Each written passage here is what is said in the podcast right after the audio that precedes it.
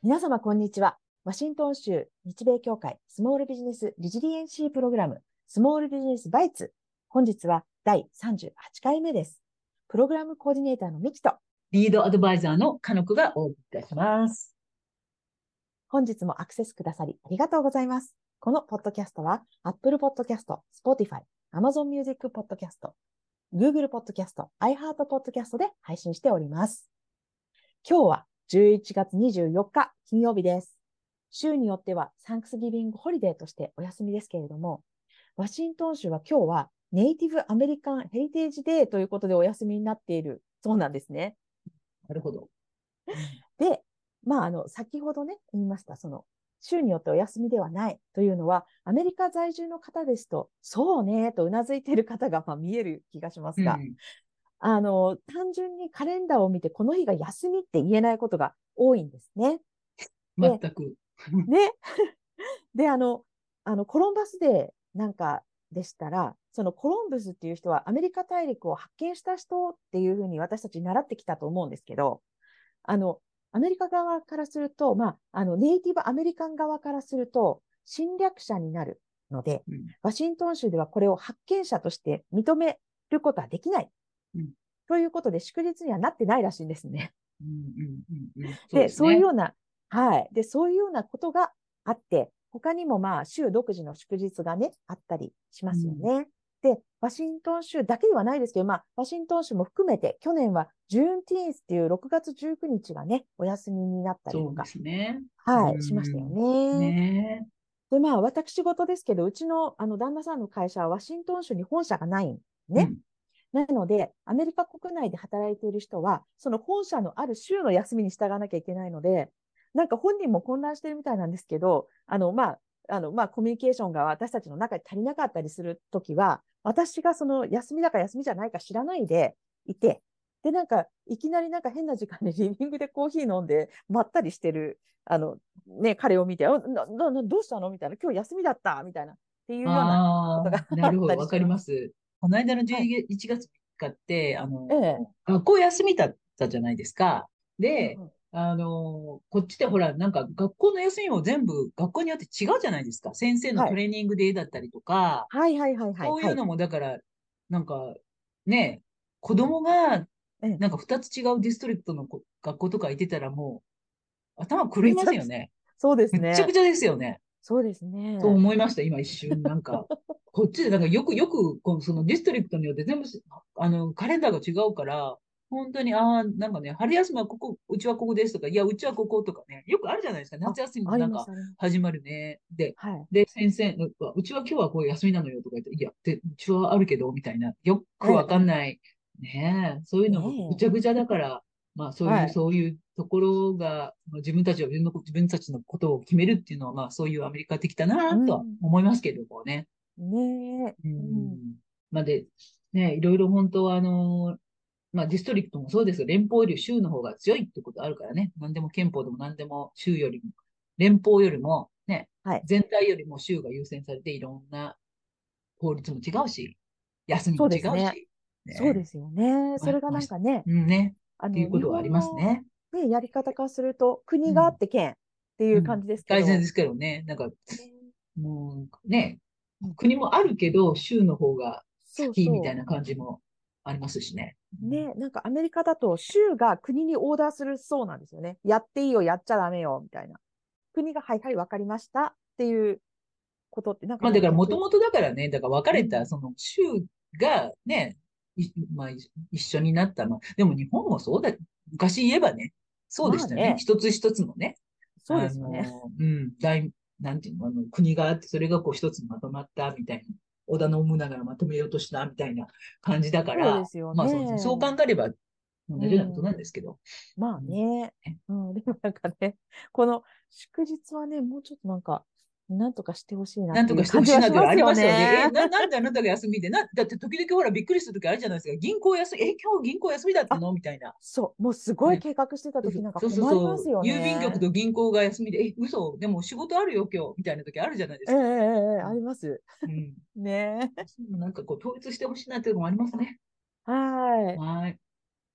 さて、バイツ本編を始める前に我々のプログラムを紹介させてください。 Small Business Resiliency Program は、ワシントン州商務省、 Washington State Department of Commerce が、ワシントン州内に事業所がある個人事業、小規模事業を支援するプロジェクト、 Small Business Resiliency Network、略して SBRN の多言語プログラムとして、日本語を母国語とする方をサポートすることを目的として発足したプログラムです。このポッドキャストもそのサポートの一環としてご提供しております。はい。ということで、本日のバイツは今年で100周年、ワシントン州日米協会についてということで、あの、ちょっといつもとは違う、ちょっと特別編みたいな感じで、ちょっとサンクスギビングのね、時で、なので、ちょっと、あの、ご紹介させていただきたいと思います。ワシントン州日米協会って、あの、私たち毎回毎回言ってるので、あ、日米協会っていう名前は、うん、あの、皆さん、あの、ご存知だと思うんですけれども、はい、あの、今年、あの、100周年を迎えます。1923年に創立された協会になりますね。はい。はい。で、あのこの協会は、あの、協会自体はすごく大きい、あの、いろんなことをしている協会なんですね。で、はい、あの、でも、あの、まあ、常駐して働いている人っていうのは、あの、今、えっ、ー、と、1、2、3、4、5人プラス、インターンさん。インターン。はい、インターンさんが。はい、がいて、あの、インターンが1人いる時もあれば、2人、3人いる時もあるんですけれども、その時々によって、あの、インターンさんが来てくれてます。うんうん、で、えっ、ー、とですね、あの、まあ、ミッションっていうのは、まあ、アメリカと日本とあの、日本の文化を継承したり、あの、アメリカと日本の、あの、こう、架け橋となるということが、まあ、あの、教会の、あの、ミッション、大体皆さん、あの、ご想像がつくと思うんですけれども、具体的に言うと、まあ、あの、メンバーシップで成り立っているわけなんですね。で、このメンバーシップは個人で入れるメンバーシップと、あの、会社さんで入るメンバーシップと2種類まあ、その中にいろいろあるんですけど、段階はいろいろあるんですけど、まあ、大きく言えばその2種類あります。で、このメンバーシップっていうのに入ると何かっていうとですね、あの、まあ、解放とか、あの、来るよっていうことと、あと、このネットワークが広がるっていうのが、まあ、一番大きな、あの、ことなんですね。で、あの、メンバーさんだけのイベントもあれば、メンバーさんじゃない人が入れる、一般の方も入れるイベントもあったりするんですけれども、今年は100周年だったので、ちょっとイベントの数多かったですけど、大体月1回くらいにイベントがあったんですね。それはあの、あのメンバーオンリーか、一般も入れる、そのイベントということで、ただメンバーさんになると、そのイベントの値段がちょっと、あの、ディスカウントになりますよという特典があったりします。で、あの、いろんな方と会えるわけですね。その日系の方。うん、はい。いろんなイベントがあったりするんですけれど、その中で、まあ、大きなイベントとしては、とミリタリーの人とつながったイベント、ジャンプっていう、ジャパン US ミリタリープログラムというのがあって、なんか、あの、そこの方と日米協会がタイアップして、えっ、と、イベントがあったり、あとはその、えっ、と、全然もうカジュアルイベントで和食イベントみたいのがあって、で、あの、和食皆さんであの楽しみましょう。和食を知らない人も、えっと、いただきますと言いますとか、まあ、基本的なことから、あの、ご紹介したりする。そういうイベントもあったりしました。で、こういうことをするのには、委員会っていうのがあって、コミッティっていうのがあって、で、そのコミッティベースで、あの、いろいろこう決めて、あの、います。で、そのコミッティにいる人っていうのは、大体この日系企業さんとか、あの、あの、企業さんに勤めてる人たちが、ボランティアでやってくださってるという理解で大丈夫ですよね、かなこさん。はい、はい、そうです。あの、日米協会は、まあ、40、50人弱50人のボードメンバーが理,、理事の、理事の方がいて、でその方たちの、あの、一部の方が、それぞれのコミュニティに入って、全部ボランティアベース、全部ボランティア、本当そうなんですよ。ボランティアベースでやっていただいて、はい、いろいろ、まあ、そのイベントなんなりなんなりと、全部こうね、決めていて、その日米協会のその従業員と一緒になって、まあ、いろんなことを運営しているっていう形ですよね。そうですね。はい。委員会の中にはですね、あの、JIS プログラムという大きな教育プログラムみたいのもありまして、 education のプログラム、JIS とか AIS とか FC っていう3つの、あの、大きなものがあるんですね。JIS っていうのは、 Japan in School Japan in School のその学校訪問ですね。はい。無料で学校にいろんな学校、小学校、まあ、キンダーもありますけど、キンダー、小学校、中学校、高校っていうところを訪問して、日本語の紹介をして、てか日本語の紹介も、かつ、日本の学生の生活の紹介。例えば日本、はい。しあの、小学生の紹介。小学生どんな生活してるんですよ。こういうランドセルを折って学校に行くんだよとか、日本の学校ではこういうことをするんだよとかって言って、小学、その小学生版と中学生版があって、太郎くんと、太郎くんバージョン、小学生、えーはい。中学生バージョン、花子ちゃんバージョンっていうのが2つあって、まあ、そういうのを、あの、学校訪問して皆さんにね、あの、経験していただくっていうのが、はい。まあ JIS。で、その、まあ反対版だからはい。日本でアメリカの小学校生たちとか高校生たちとか、まあ、あの日本、アメリカの生徒さんっていうのはこういう生活をしてるんだよっていうのが IAIS、アメリカン・イン・スクールっていうの、そのはい反対バージョンというのはいを日本でもやっているってことです。はい。で、えっ、と、今年大きな、あの、コミュニティだったのが、センテニアルコミュニティっていううん100周年委員会っていうのが、あの、あって、で、この、あの、100周年をお祝いするために、こう、1年間ずっと、あの、ね、いろんな企画をしながらやってきた委員会なんですけれども、その集大成として、今月の28日に、あの、110柄、うん。そうお祝いですね。はい、110。っていう100 100歳だから110。はい。はい。っていう、あの、まあ、もともと1年に1回の一番大きな、あの、ファンドレイジングイベントということで、もともとやってたんですけど、もうちょっと規模をね、今年は100周年なのでう、ん大きくして、あの、やりましょうということで、そうですね。あの、今年28日に、あの、行われますうん。で、あの、私たち、そのスモールビジネスも、まあ、委員会にはいないんですけど、その中の一つの部署となっています。はいという感じで、あの、日米協会っていうの、日米協会聞いたことあるんですけど、実際、日米協会って何なんですかっていう聞かれることがちょっと多いので、いろんなね、あの、イベントもやっております。で、はい。で大きな企業さんが参加するイベント、はい。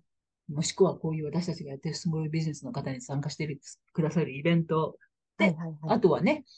本当にもうネットワークだけに特化したイベント、だから酒飲みイベントとかありましたよね、この間ありますね。いいですよね。とか、はい本当に、だあとは教育に関するイベントでいろんなことをやってますんで、まあ、皆さん本当ごご興味があれば、ぜひぜひそうです一度、ね。うん、今年あの、顔を出してあれで。したよね。あの、渋沢イベントなんていうのもありましたよね。ありましたね。そうそうそう、ね。ね、年初のにスリサイイベントってやってましたしね。で、はい。ゴルフも、ゴルフイベントもありますし、はいまあ、。いろんな、いろんな、本当なんか、いろいろ皆さんが、ね、これは私得意だけど、これはできないなっていうのも、全然構わなくてね、お好きなところを、あの、ちょっと一回ちょっと、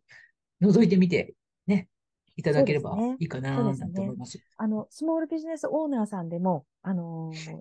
ね、このメンバーになっていただいて、あのー個人で来ていただいている方も、もね、何人か、いらっしゃいます。はい、いらっしゃって、なんですよでそうすると、ねね、毎回そのうん、あの、来てくださる方が、テーマが違うと来てくださる方も違うので、うんそうそうそうそう。だから人とのね、輪がつながると思うし、で、はいあ、と多分、もしあの、なんか、ボランティアしたいなって思ってる方がいらっしゃってたら、ぜひ日本語のできる方は、ジャパはいンスクールのボランティアすごいいつも探してるので、そうですね。すごくあの、はい。有意義な、本当にこれはね、アメリカ人の子たちに日本のことを教えるっていう、有意義のある本当ボランティアなので、ぜひぜひあの、はいそういうことごご興味のある方は、あの、申し込みください。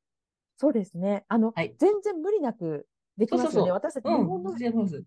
す文化月に1持ってる回とかでも、ううん。ん、の程度で全然大丈夫なので、とととか、ご自分の、あのーそれの中ではご自分のね、お子さんのいてる小学校とか中学校とか、そういうところに先生に話してもらって、こういうのどうですかって言って、言ってもらって、で、そこに、ねうん、実際それ私やりましたから、うちの息子の学校に行って、何回もやってるんで、はい、すごい、あの、先生にとってはすごく喜ばれます。